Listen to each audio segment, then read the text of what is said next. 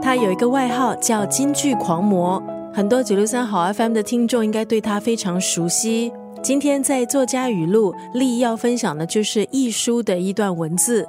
香港填词大师林夕曾经说过：“读张爱玲、读易书，性价比最高，因为一番一字金句。”在艺术的作品中，他主张女性必须自尊自爱，努力工作，心里有数。那女人自然会有自己的格局，还有天地。如果你熟读易书，你自然会知道，在他的故事里，最重要的角色不会是男人，一定是女主角，还有她身边的同性知己。对于易书的文字作品，有人追捧，但是也有人觉得三观不正。艺术作品其实投射的是他自己的价值观，还有他对生活的认知。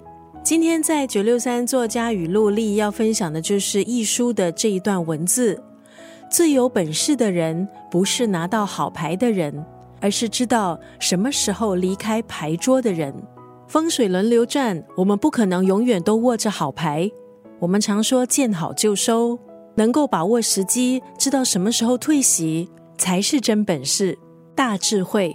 今天在九六三作家语录利益分享易书的作品，一位写出三百多部文字作品的作家。九十年代他的作品风靡一时，也被读者赋予情感师太这样的封号。易书笔下的女主角上进有追求，或许表面上看来拜金享乐，但是内心往往是不羁的灵魂。